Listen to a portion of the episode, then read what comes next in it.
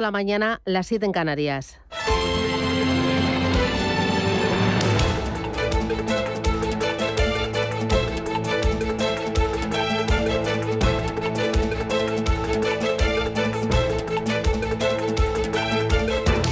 Capital Intereconomía, con Susana Criado.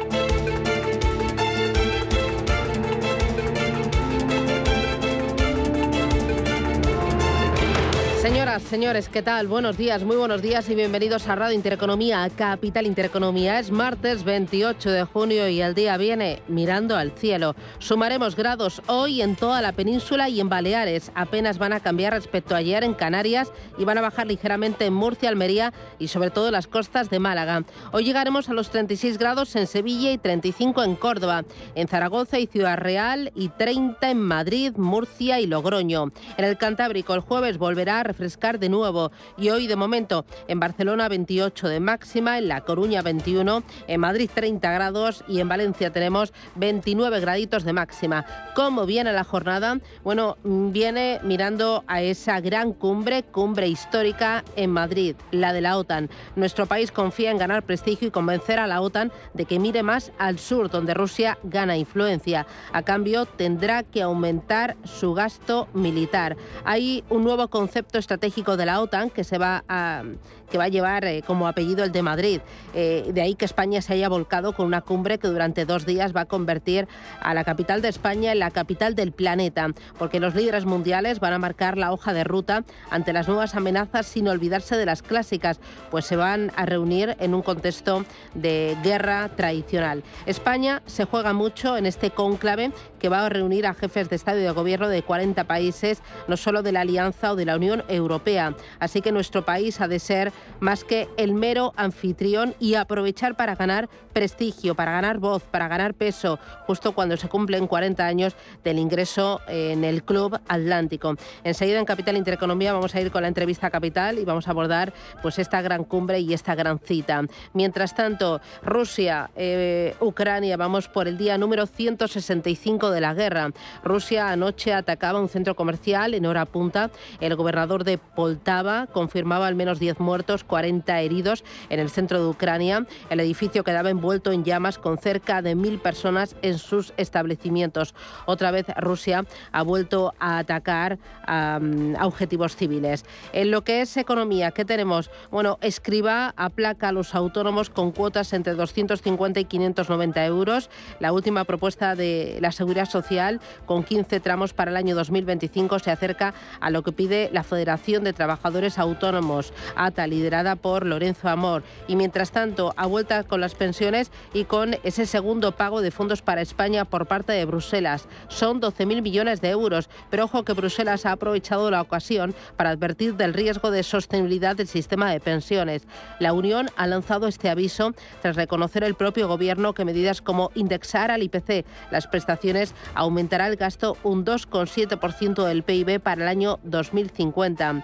Ya veremos, eh, ya veremos qué es lo que pasa, pero, pero, pero esto asusta. Igual que asusta otras lagunas que hay a resolver con los fondos.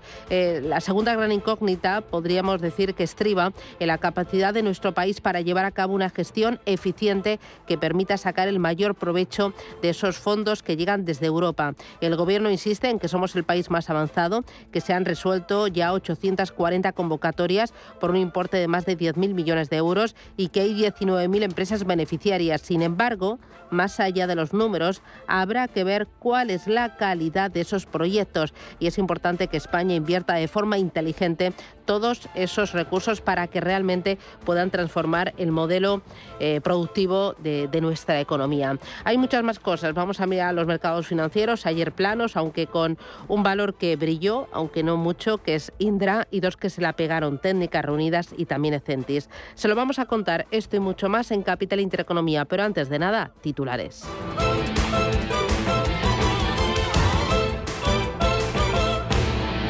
Banco Santander patrocina este espacio.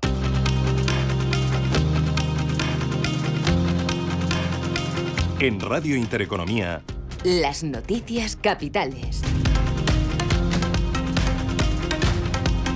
El presidente de Estados Unidos, Joe Biden, llega hoy a Madrid para participar en la cumbre de la OTAN. Y se reunirá esta tarde con el rey Felipe VI y con Pedro Sánchez. La cumbre a la que asistirán 40 líderes internacionales arranca de manera oficial mañana en IFEMA, pero hoy ya empezarán los cortes de tráfico en Madrid, por lo que desde la patronal madrileña CEIM, su presidente Miguel Garrido recomienda a las empresas que apuesten por el teletrabajo por cuestiones eh, logísticas y de seguridad se van a ver afectados muchos servicios, entre ellos fundamentalmente los relacionados con la movilidad. Por eso pedimos a las empresas madrileñas que faciliten a sus empleados, sobre todo aquellos que tienen que pasar por zonas sensibles, el teletrabajo y de esta manera aliviar la situación de tráfico que vamos a vivir los madrileños durante estos días.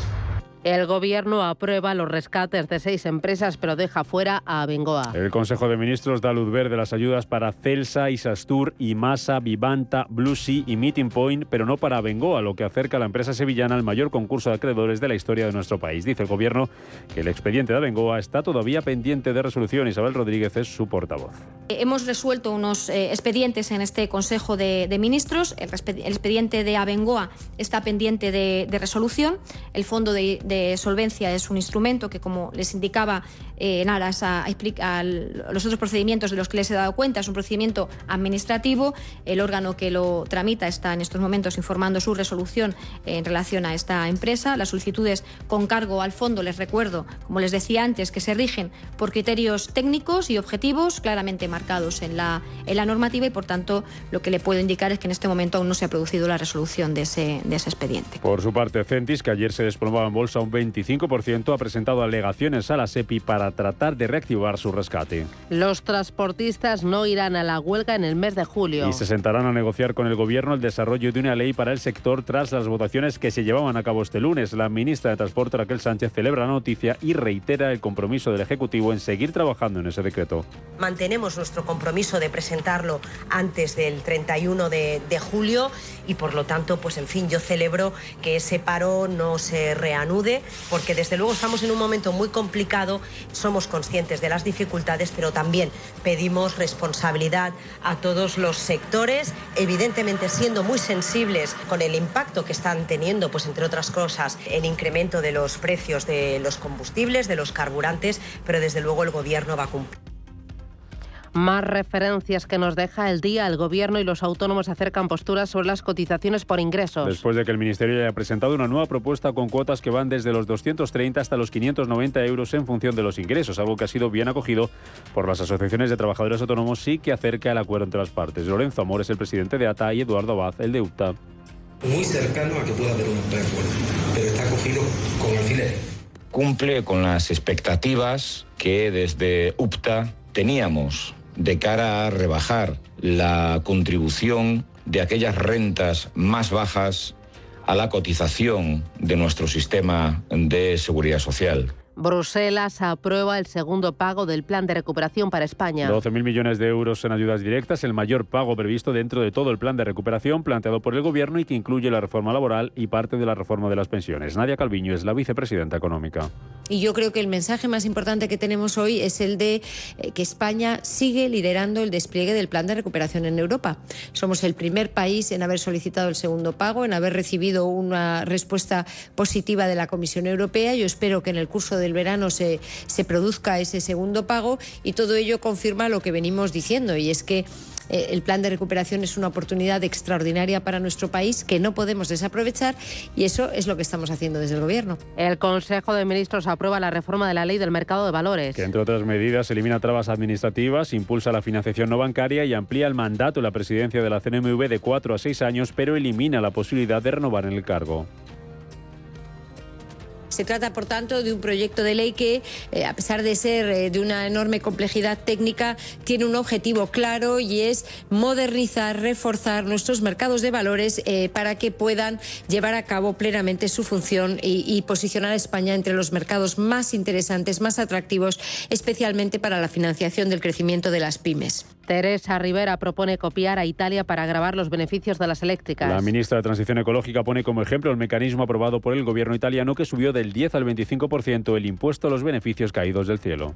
Nos interesa especialmente el caso de Italia, que está buscando el modo en el que introducir un gravamen extraordinario sobre la diferencia de beneficios de las compañías energéticas en este, en este último año, es decir, algo que toma, referencia, toma como referencia lo que nosotros habíamos hecho eh, en relación con el, con el gas. Y obviamente es el Ministerio de Hacienda el que está estudiando la manera en la que esta, esta figura impositiva extraordinaria pueda funcionar con todas, con todas las garantías y con, con arreglo a lo que son las, las reglas ordinarias de, de nuestro sistema fiscal. Y dos apuntes más para completar estos titulares. Uno, el Kremlin rechaza que Rusia haya incurrido en default. El ministro de Finanzas ruso asegura que los pagos no han llegado a los acreedores porque fueron bloqueados por terceros países y no porque no se hayan realizado y las bolsas europeas abrirán hoy con subidas a la espera de la comparecencia de Christine Lagarde en el foro de Sintra. Será la referencia más destacada del día a los mercados junto a los datos de confianza del consumidor en Alemania, Francia y Estados Unidos. Se han dado la vuelta a los futuros que han estado cotizando en negativo durante toda la madrugada y tenemos ahora mismo el futuro del IBEX subiendo un 0,03%, sube un 0,13% el futuro del DAX y un 0,14% el futuro del Eurostock 50. Subidas también de casi medio punto porcentual para los futuros en Wall Street y en Asia hemos tenido signo mixto esta madrugada con subidas de medio punto para el Nikkei de Tokio, del 0,25% para la bolsa de Shanghái y, y caídas del 0,44% para la bolsa de Hong Kong. En el mercado de materias primas subo y el petróleo, los futuros arriba un 1%. Banco Santander ha patrocinado este espacio.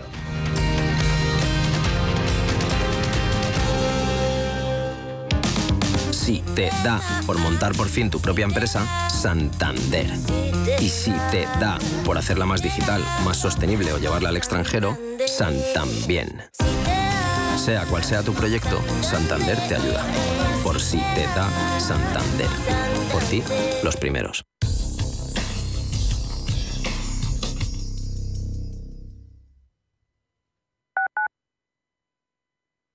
Urbanitae es una nueva plataforma de inversión inmobiliaria que te permite invertir a lo grande con cantidades pequeñas.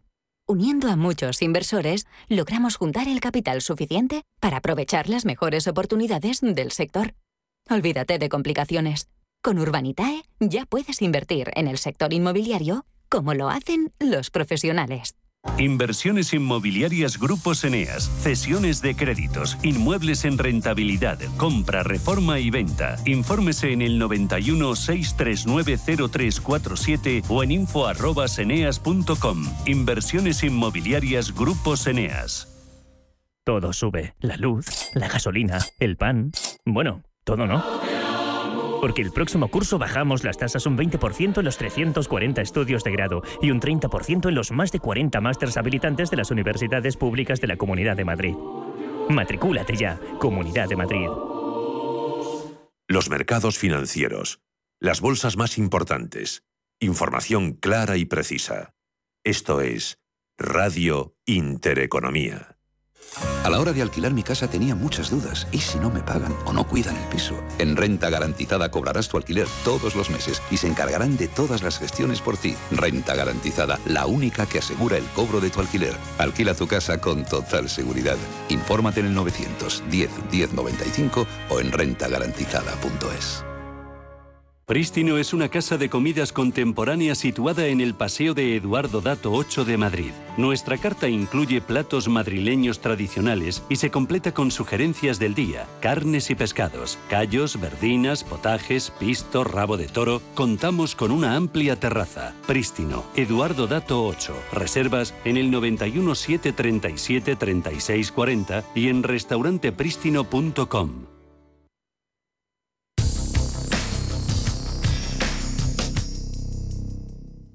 DEPAM les ofrece hoy la noticia de innovación sostenible. Matthew Well, especialista en inversiones responsables de DIPAM, habla de los gestores de activos. Dice que deben distinguir entre los objetivos de las inversiones sostenibles, es decir, el impacto y las características de esa inversión sostenible en su oferta de productos. Ambos principios son complementarios y con la taxonomía de la Unión Europea, el regulador trata de definir e identificar estas actividades de impacto y el reglamento trata de evitar la confusión de los criterios ASG y del impacto, dividiendo claramente los objetivos y las características.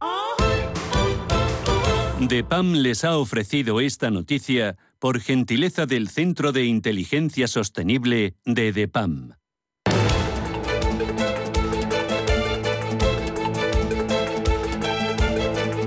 En Radio Intereconomía, la entrevista capital con Susana Criado.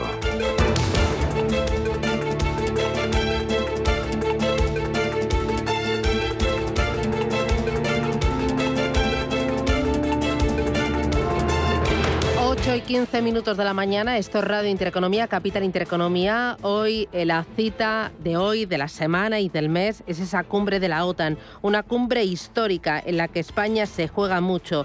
Nuestro país confía en ganar prestigio y también convencer a la OTAN de que mire más al sur, donde Rusia gana influencia. A cambio, deberá aumentar su gasto militar. Vamos a hablar de esta cumbre, cuáles son los desafíos, cuáles son los temas más importantes. Para ello nos acompaña Carlota García Encina, que es investigadora principal del Real Instituto Elcano. Carlota, ¿qué tal? Buenos días, bienvenida.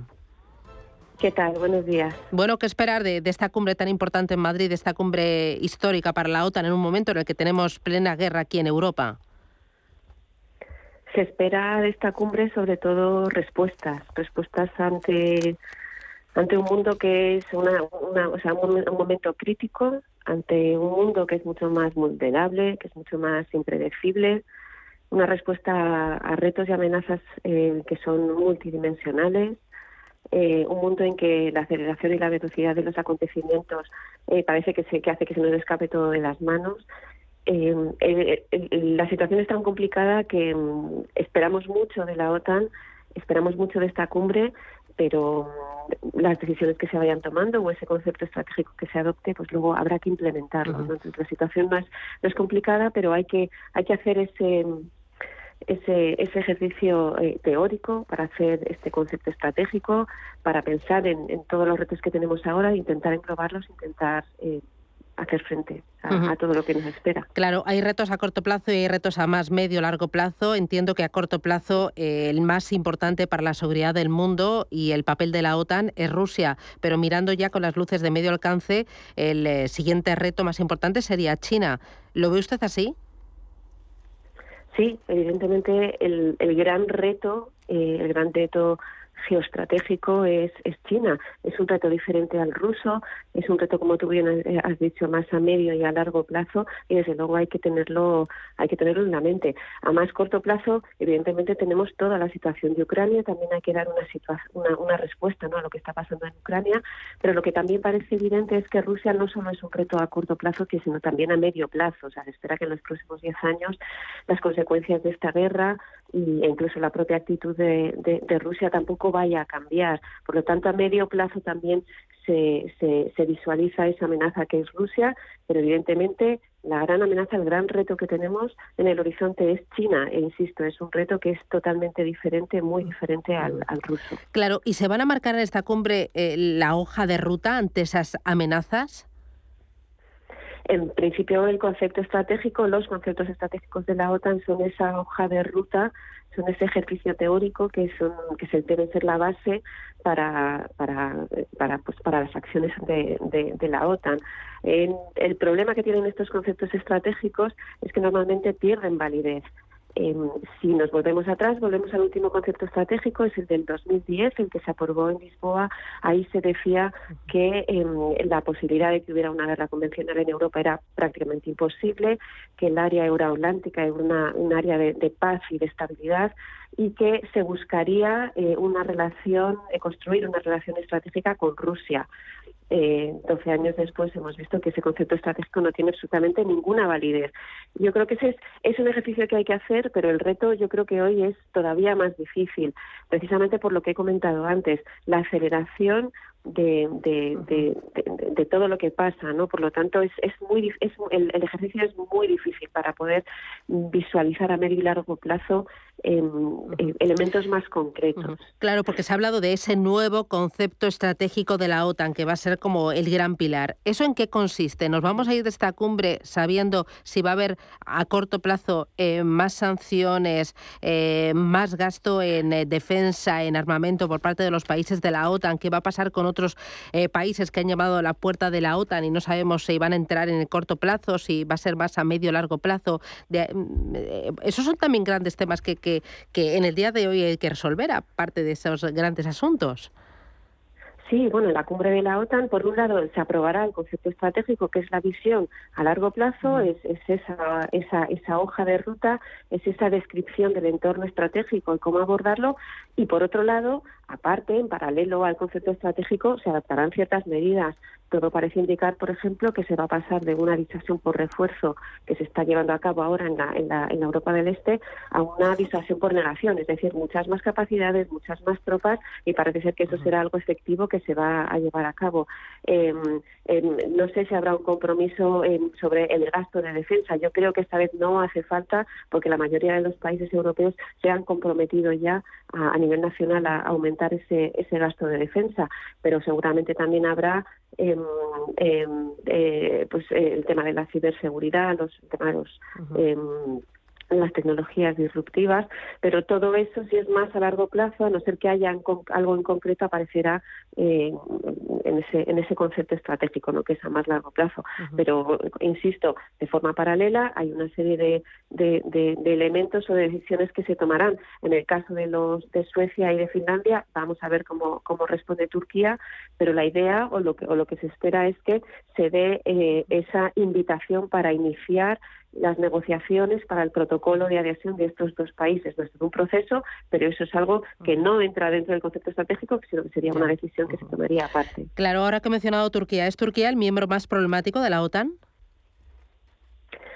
Eh, eh, en este mismo en este momento eh, teniendo en cuenta eh, la, decisión de Finlandia y de, y de Suecia de entrar y la posibilidad de que pueda votar digo vetar o, ralentizar o oponerse a esto pues evidentemente hace que eso ahora mismo sea un, elemento discordante, pero yo creo que hay que echar un poco la vista hacia atrás y al final la, la Alianza Atlántica durante estos, todas estas décadas al final ha sabido ha sido capaz de consensuar. Por lo tanto, yo creo que esta vez em, también saldrá adelante. Esto no tiene nada que ver con la incorporación de estos países. Estos son temas bilaterales. La, de, Turquía quiere aprovecharse para sacar algún, algún rédito. Yo creo que esto no va a ser un impedimento. Luego, al final, no tenemos que olvidar que somos 30 países con, con, con 30 perfiles distintos, con, con intereses distintos, eh, con objetivos distintos, con sociedades distintas, y al final eh, resulta eh, complicado. Es decir, esto es una organización en que al final em, eh, vive de las, de las aportaciones de cada uno de los países nacionales. Por lo tanto, no es fácil y, como digo, cada uno también tenemos nuestras particularidades. Claro, ahora cuando habla de cada uno de nuestras particularidades, eh, España ahí eh, querrá mirar al sur, querrá mirar a África, porque es el único país europeo con frontera en África. Y ahora estos últimos días se ha revivado el debate sobre si Ceuta y Melilla estarían protegidas por la alianza ante un ataque. Pensando que nosotros somos el anfitrión, entiendo que buena parte del debate o de lo que se hable también tendrá que mirar a esa otra zona del mundo, ¿no? Porque es una amenaza real. Bueno, yo distinguiría aquí dos elementos. Por un lado, lo que mencionas tú de mirar al sur. España, desde, desde, desde, hace muchísimo tiempo, yo creo que incluso me remontaría a, la, a la cumbre de Madrid en 1997. Desde ese mismo momento, España siempre ha tratado que Alianza mirara, mirara al sur. ¿no? Eh, después de la Guerra Fría, a pesar de eso, bueno, eh, estaba siempre el reto del Este, la guerra global contra el terrorismo, siempre había otros retos y parecía que, la Alianza Atlántica, como algunos dicen, no tenía cierta tortícolis, no siempre mirando al este. Europa, eh, digo España, ha intentado que la, que, la OTAN mirara al sur, pero también con otros países del Mediterráneo, también con Francia, también con Italia, han intentado que miren al sur.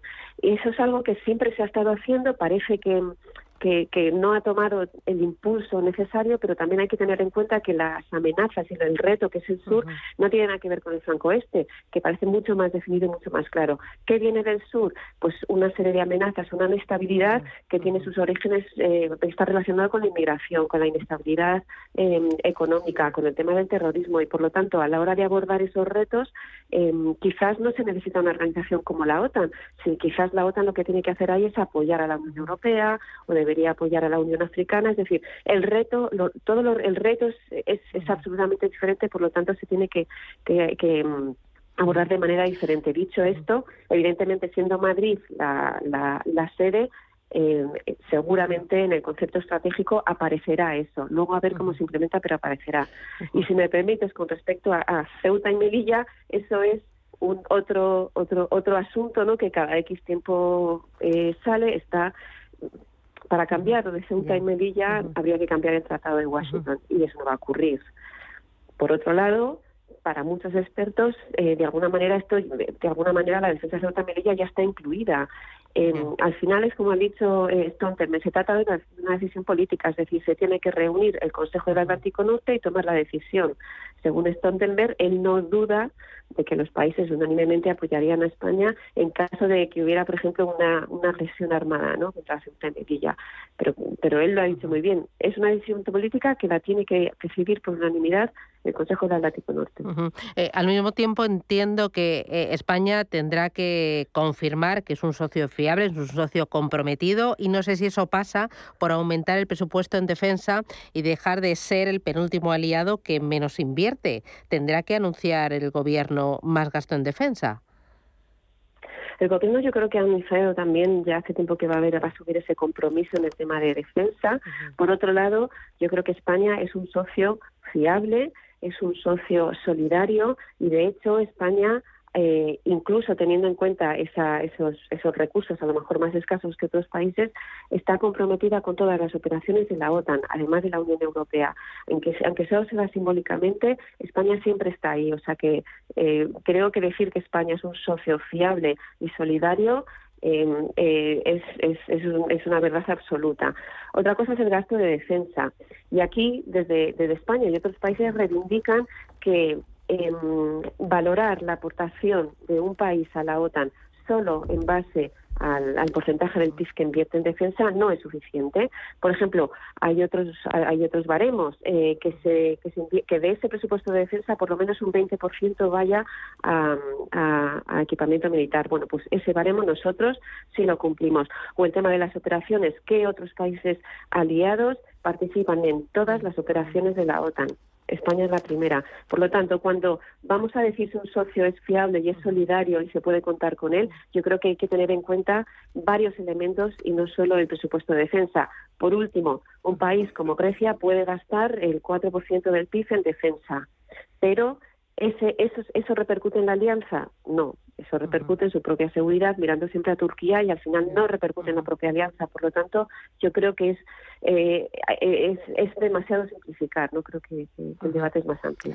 Carlota García Encina, investigadora principal del Real Instituto Elcano. Muchísimas gracias por acercarse con nosotros a esta cumbre, por mostrarnos los puntos más importantes, los retos y desafíos y veremos cómo se da el día. Muchísimas gracias, un abrazo fuerte. Un abrazo y gracias Un placer. a vosotros. Gracias. ¿Conoce realmente lo que está pagando por sus fondos de inversión? EBN presenta el primer comparador de costes de fondos. En comparadordefondosebn.com podrá conocer los costes de gestión de sus fondos y exigir a su entidad la clase más barata. Busque su fondo, compare costes y empiece a ahorrar. Compruébelo en comparadordefondosebn.com. Adelántate. Hasta el 31 de julio, reserva ya tus libros de texto y uniformes y llévate un 10% de regalo para gastar en tus compras de alimentación, papelería, deportes, moda.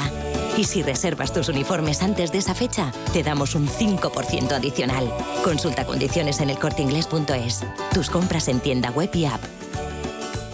DEPAM, gestión activa, pioneros e innovadores en inversión sostenible. 20 años de experiencia en inversión responsable respaldan el compromiso de DEPAM como actor sostenible. En nuestro Centro de Inteligencia Sostenible compartimos nuestro conocimiento sobre esta tendencia estructural en el mundo de la inversión y las finanzas. DEPAM ASG Ilustrado. Conócenos en depamfans.com. Este 8 de julio en Cine Yelmo no te puedes perder. Tengo que averiguar quién soy. Thor, Love and Thunder. Mis días de superhéroe han terminado. Consigue tus entradas en nuestra app o en yelmocines.es y disfrútala en todos los formatos disponibles. ¿Cuánto ha pasado? ¿Tres? ¿Cuatro años? Ocho años, siete meses y seis días más o menos. Recuerda, Thor, Love and Thunder. Estreno 8 de julio en Cine Yelmo. Porque el futuro ya está aquí. Porque la inversión necesita transparencia. Porque existe un ecosistema digital. Porque las criptomonedas ya conviven con el dinero tradicional. Por esto y por mucho más, Radio Intereconomía ha creado My Economy. El espacio cripto de Radio Intereconomía. De lunes a viernes a las 3 de la tarde, My Economy.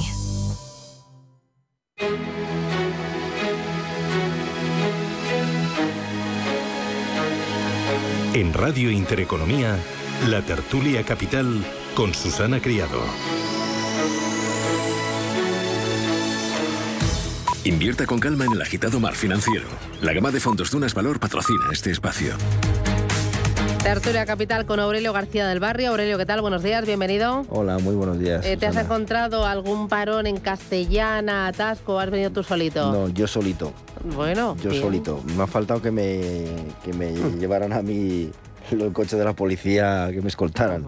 Pero no, no, yo solito, la verdad es que muy bien. Bueno, ya veremos a la vuelta. Antonio Díaz Morales, ¿qué tal? Buenos días. Muy buenos días. Eh, ya veremos a la vuelta, ¿no? Porque hay parones programados entre las 9 y las 10 y luego a partir de las 5 de la tarde. Sí, ya por aquí se veía policía municipal para los cortes y dentro de nada pues empezarán Claro. a llegar todos. Y en Así es que castellana son los laterales, ¿no? Lo que han cortado. Exacto, sí, ahora lo que habrá que ver es las distintas delegaciones hasta la cena que tengan esta noche, que va a ser en el, eh, ahí en eh, pues la, la zona, toda la zona de Recoletos hasta el Paseo del Prado, pues estará bastante concurrida, o sea que lo mejorcito, transporte público y preferentemente metro. Bueno, Fernando Gómez Calcerrada, ¿qué tal? Buenos días. Buenos días, Susana. Oye, pero esto para Madrid va a suponer un chute de, mm, de pasta, entiendo, Sí, ¿no? Porque pasta. todos los hoteles, vete tú a reservar Sí, tú ahora sí, una sí, sí. habitación No, o una mesa. Pasta, publicidad, estar en el centro de las noticias durante dos o tres días.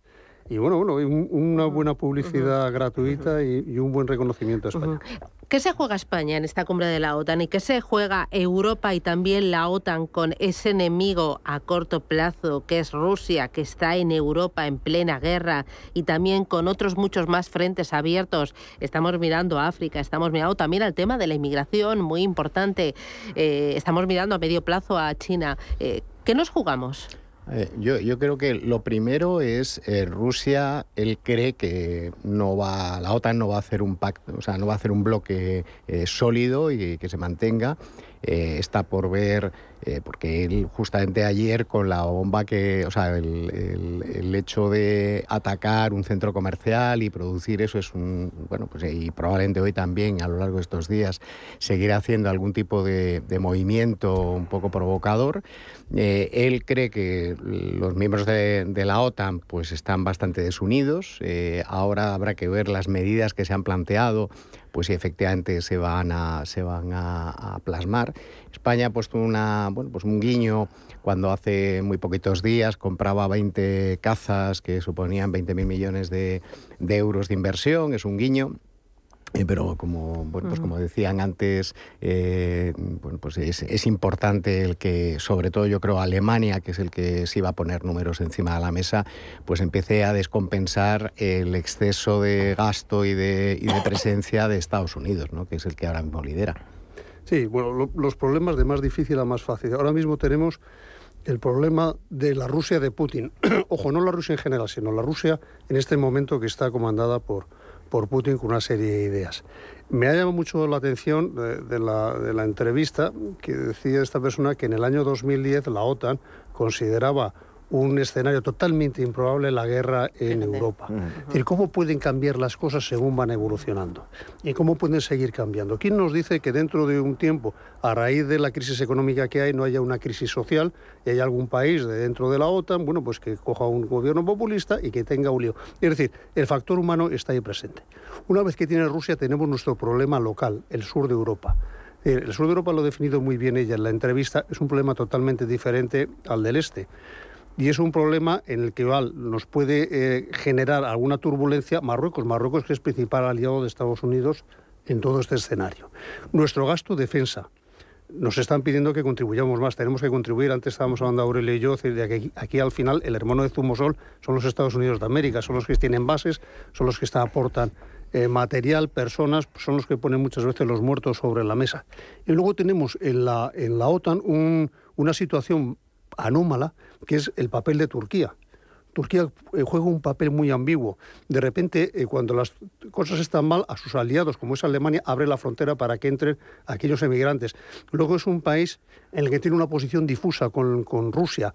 Y es un país que entró en un momento dado como Estado tapón para colocar el despliegue de misiles hacia la antigua Unión Soviética y es un Estado en el que, desde el punto de vista religioso, de concepción em, europea, está alejado de Europa porque es un país diferente en ese sentido. Entonces, bueno, con ese escenario, ahora tenemos Rusia, pero no sabemos lo que puede pasar dentro de dos años, quién es el enemigo a batir o quién es el que nos puede crear problemas.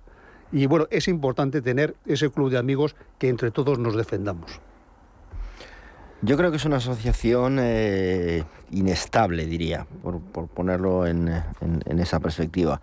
Eh, al final, quien sostiene esa inestabilidad es Estados Unidos. Los que ponen ahí siempre el, dinero en, para defensa, eh, mayoritariamente y principalmente, eh, son, son Estados Unidos y de hecho en repetidas ocasiones le ha pedido al resto de los socios bueno, que, aporten más, más dinero para obviamente sostener lo que es, eh, lo que es o, lo que debería ser la, OTAN desde la perspectiva de Estados Unidos.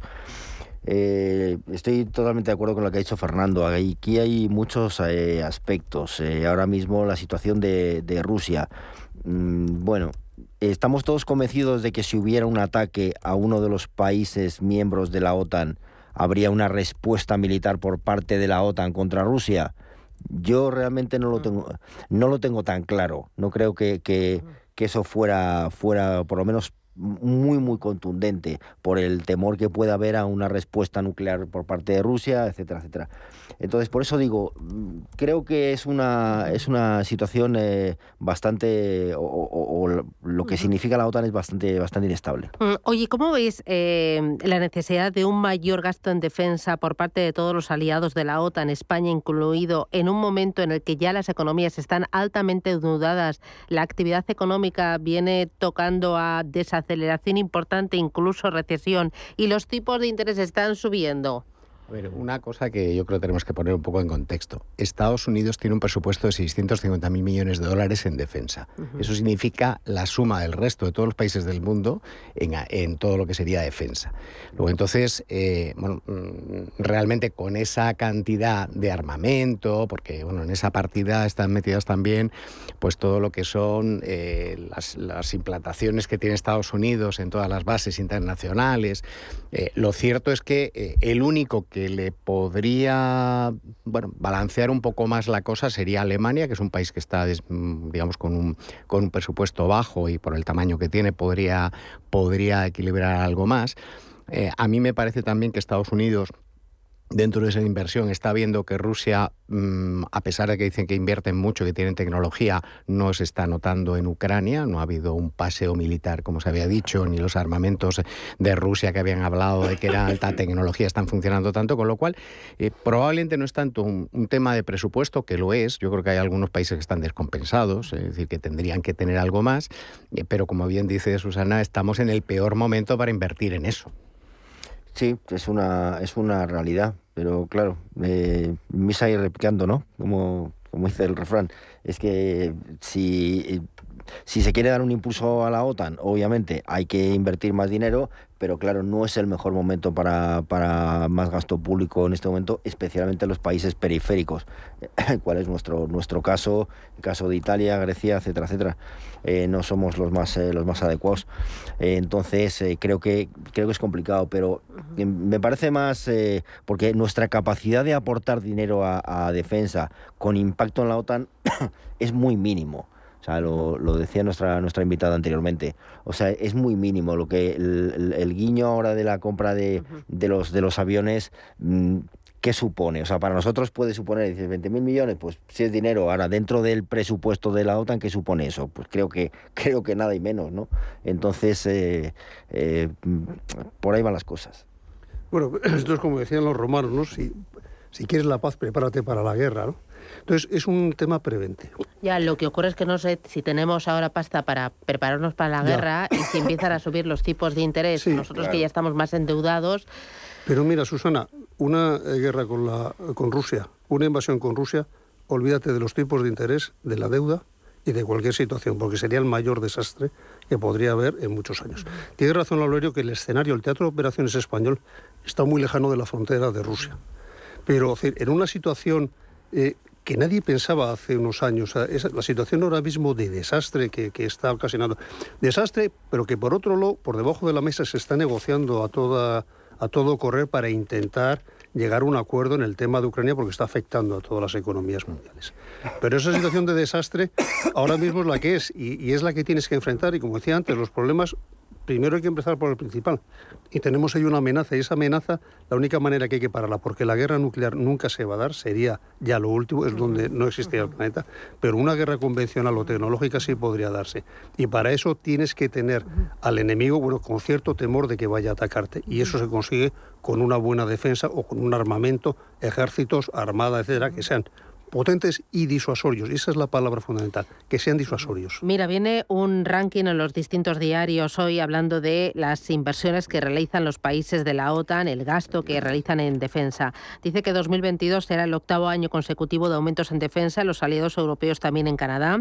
Dice que Grecia se sitúa como el país de la alianza que más porcentaje de su PIB destina actualmente, con un 3,76% estimado para 2022. Le sigue Estados Unidos con un 3,47%. A continuación eh, figuran Polonia, Lituania, Estonia con un 2,34, Reino Unido con un 2,12, Eslovaquia con un 2% y España está en el 1,01% del PIB. Bueno, voy a publicidad y vamos con otros temas. Quiero que hablemos del tema de los autónomos, de ese segundo tramo del Fondo de Rescate Europeo que Bruselas entiendo que nos va a decir, ojo, que os voy a vigilar más, las pensiones estoy indexar al IPC no me gusta y hay que ejecutarlo bien, hay que gastarlo bien.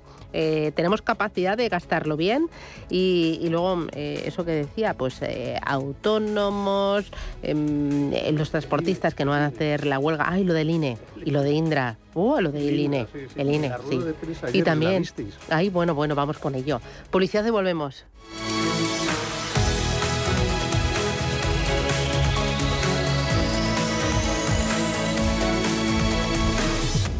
Si mantienes la cabeza en su sitio, cuando a tu alrededor todos la pierden, si crees en ti mismo cuando otros dudan, el mundo del trading es tuyo. Trading 24 horas, un sinfín de oportunidades. Cuando ves la oportunidad, IG. Todas las operaciones conllevan riesgo. 76% de las cuentas de inversores minoristas pierden dinero en la negociación de CFD con este proveedor. Debe considerar si comprende el funcionamiento de los CFD y si puede permitirse asumir un riesgo elevado de perder su dinero. Vale que lo compres online con lo último en ordenadores. Y que lo conserves en un frigorífico No From, Digital Fries, eh, no sé cuántos. Ellos a lo suyo, a ser lo que han sido siempre. Un exquisito jamón cocido y un exquisito fue. Yo soy de 1954. 1954 del Pozo. Que lo bueno nunca cambie. Hoy en día, encontrar la herramienta que pueda resistir el paso del tiempo es fundamental en la renta fija. Es por eso que MFS Investment Management adopta un enfoque Active 360. Visite mfs.com barra Active 360. ¿Tu hipoteca está contaminada por el IRPH?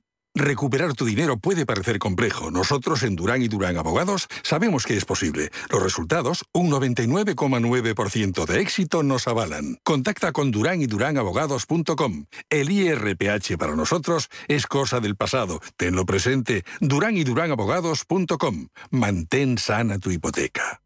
Mercado de divisas. La actualidad del euro, el dólar, la libra y todo el mercado forex. Un programa presentado por Raúl Castillo.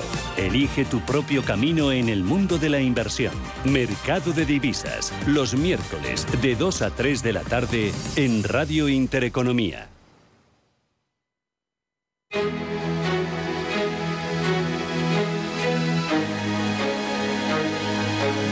En Intereconomía, la tertulia capital.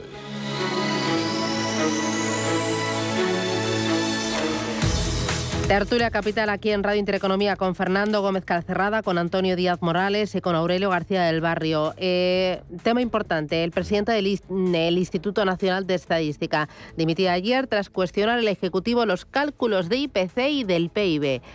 Fernando, ¿qué estabas tú que echabas humo? No, vamos a ver, es, que al final esto es como los 10 negritos, ¿no?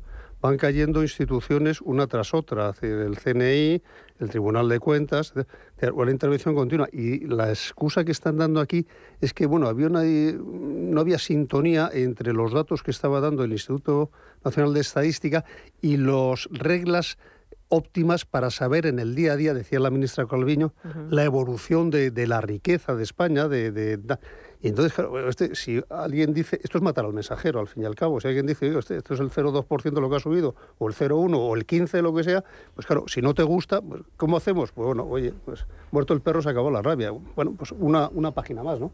Antonio. Eh, eh, volvemos un poco al, al problema de, digamos, de, de, querer siempre dar una cara que no se tiene. Entonces, los números no se pueden manipular, eh, se siguen queriendo manipular eh, máxime, además. desde el pues gobierno se quieren manipular los datos de IPC y los datos de eh, Producto Interior Bruto. Eh, y el INE no se deja. El INE, o sea, bueno, algún técnico que habrá más que otros, pues empezarán a decir, miren, ustedes, por mucho que ustedes quieran, esto tiene que tener un sustento, calcular este número, no me lo puedo inventar. en cuanto a alguien a nivel técnico, pues le haya puesto pues una, una parada a alguna de las manipulaciones, pues lo han vuelto a hacer. Y eso yo creo que es un descrédito tremendo para todo el modelo económico español, ¿no? Porque desde fuera, bueno, yo creo que nos miran y nos observan con, con pavor, ¿no?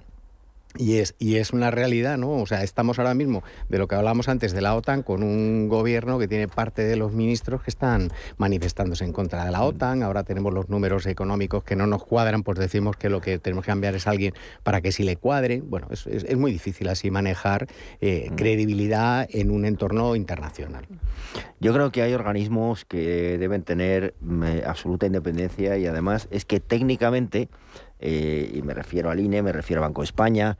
O sea, si tú entras en la página del INE, te me dice toda la metodología de cálculo que tiene para, para calcular todo. Entonces, no es que de repente cambie ni un día lo hagan de una manera, otro día de otra. No, no, tiene una metodología, una metodología estadística. Entonces, es que eso no es cuestionable.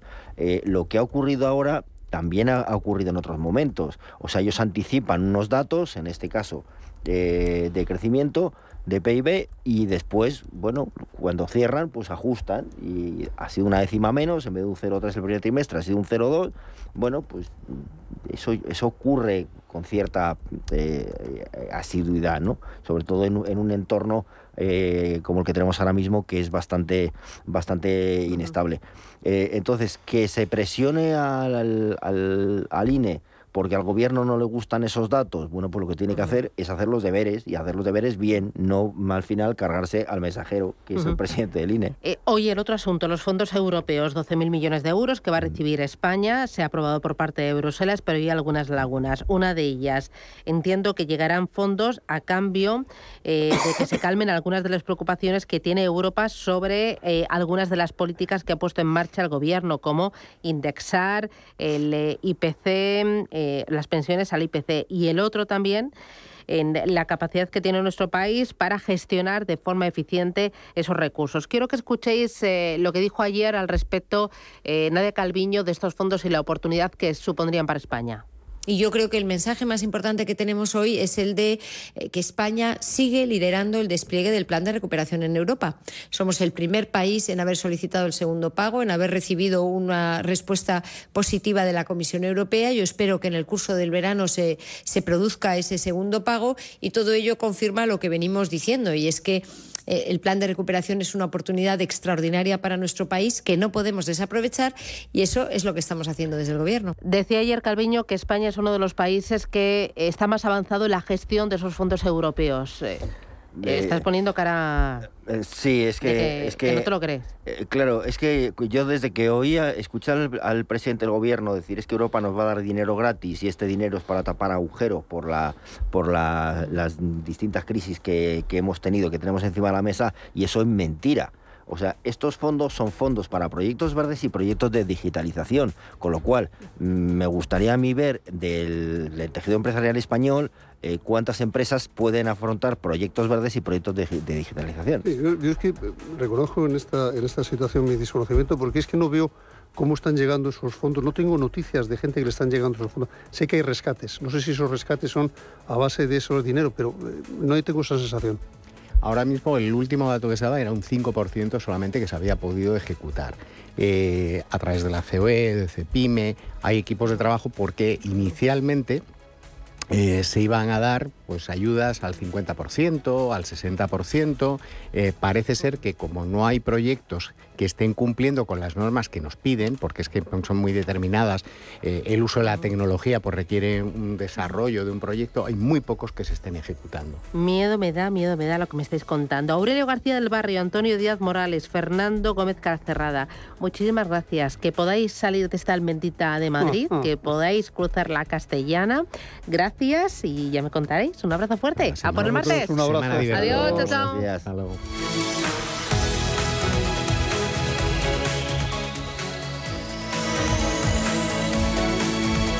Dunas Valor, la gama de fondos que protege al máximo su inversión, ha patrocinado este espacio. Prudencia, constancia, equilibrio y flexibilidad. Valores imprescindibles para una buena inversión.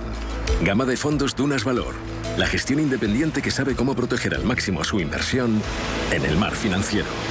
Información publicitaria de productos financieros. Consultar la información legal en nuestra web dunascapital.com.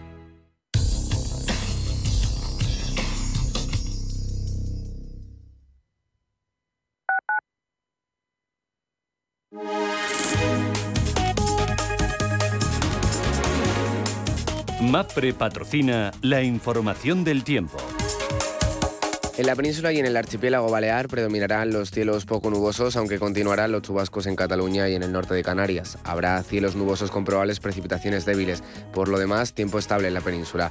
En cuanto a las temperaturas, las máximas tenderán a aumentar, aunque bajarán en las zonas del litoral andaluz y murciano, y es probable que se puedan alcanzar los 35 grados en el valle del Guadalquivir. Las mínimas bajarán en el norte y subirán en el cuadrante sur. En el resto del país, pocos cambios. MAPFRE ha patrocinado la información del tiempo.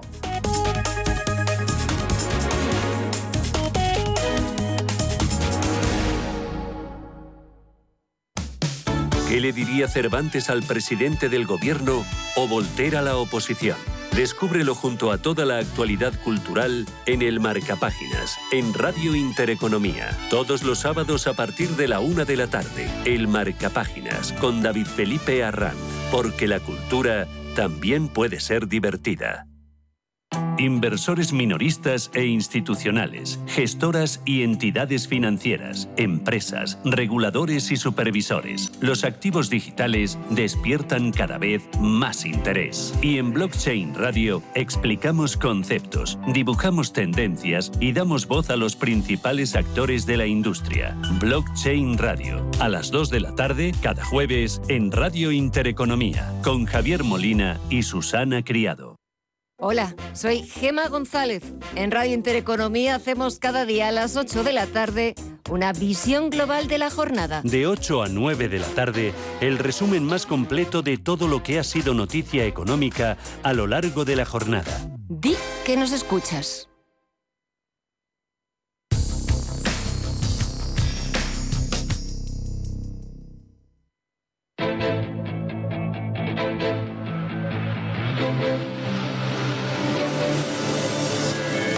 Capital Intereconomía, la brújula de la inversión.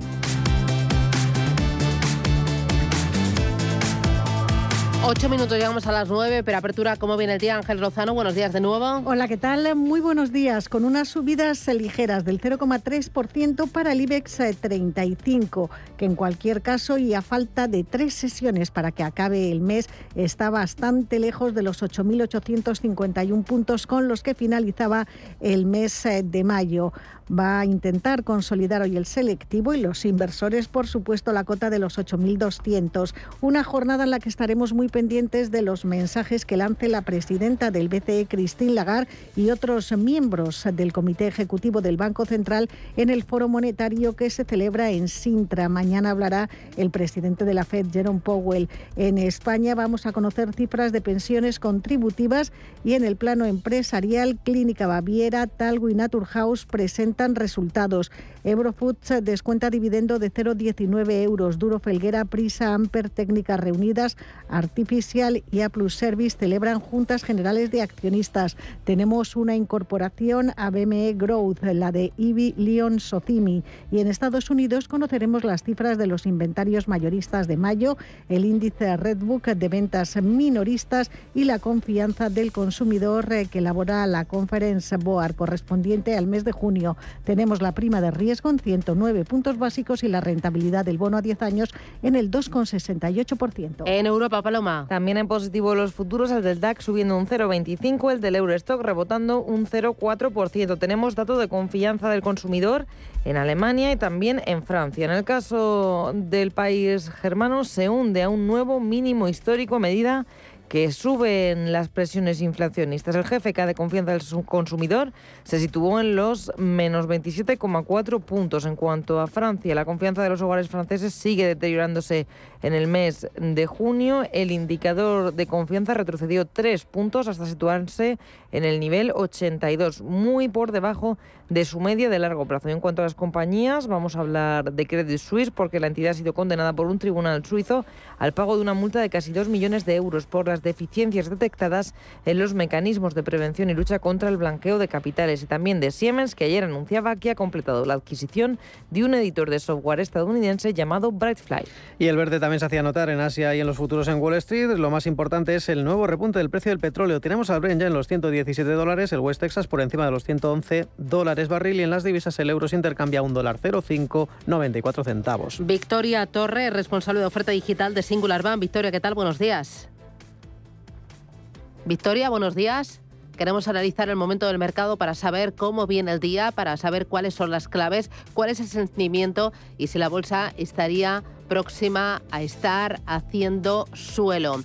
Mercado español, referencias importantes, nueva ley del mercado de valores. Les avanzo que a las nueve y media de la mañana vamos a tener la oportunidad de charlar con eh, Gloria Hernández Aler, eh, que es socia de FinRec 360. Vamos a hablar de esa nueva ley del mercado de valores, qué es lo que aporta y qué es lo que va a traer al pequeño ahorrador. Eh, Victoria Torre, Singular Bank, ¿qué tal? Buenos días. Sí. Y Hola, buenos días. Del mercado, ¿qué esperar?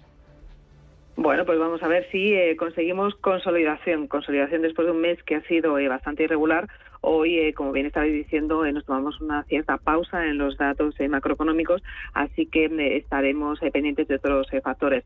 Sí que tenemos hoy alguna referencia importante, esperamos esta confianza del consumidor en Estados Unidos esta tarde, pero sobre todo, como decíamos, bueno, pues vamos a estar muy pendientes del petróleo, que parece que vuelve a repuntar después de ese pequeño alivio. Estaremos muy pendientes del desenlace de la cumbre del G7 y, bueno, todos estos aspectos pueden tener influencia en la cotización de hoy. Importante reunión de bancos centrales, ¿no? A ver qué es lo que dicen, porque el techo de los eh, tipos de interés está próximo, ¿se ve por lo menos?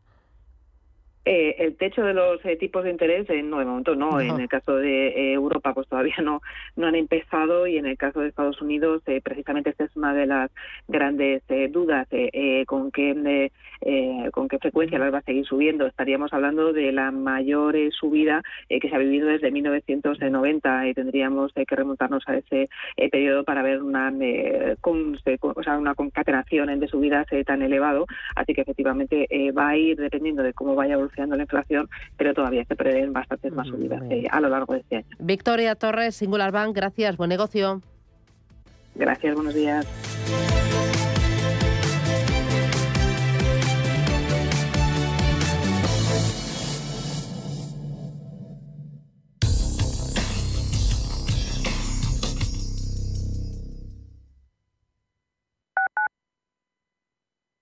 Urbanitae es una nueva plataforma de inversión inmobiliaria que te permite invertir a lo grande con cantidades pequeñas.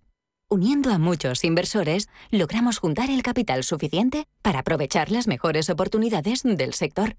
Olvídate de complicaciones. Con Urbanitae ya puedes invertir en el sector inmobiliario como lo hacen los profesionales. Sostenible, check. Diseño, check. Tecnología, check. Hyundai, Check. La gama subhíbrida y eléctrica de Hyundai cumple con todo lo que quiero, porque es la más completa del mercado. Ahora descúbrela tú en Hyundai.es. Somos aquello que siempre quisiste ser creamos aquello que siempre quisiste tener. Las reglas del juego han cambiado. Somos traders. Operamos. Black Bear Broker. El broker de los traders.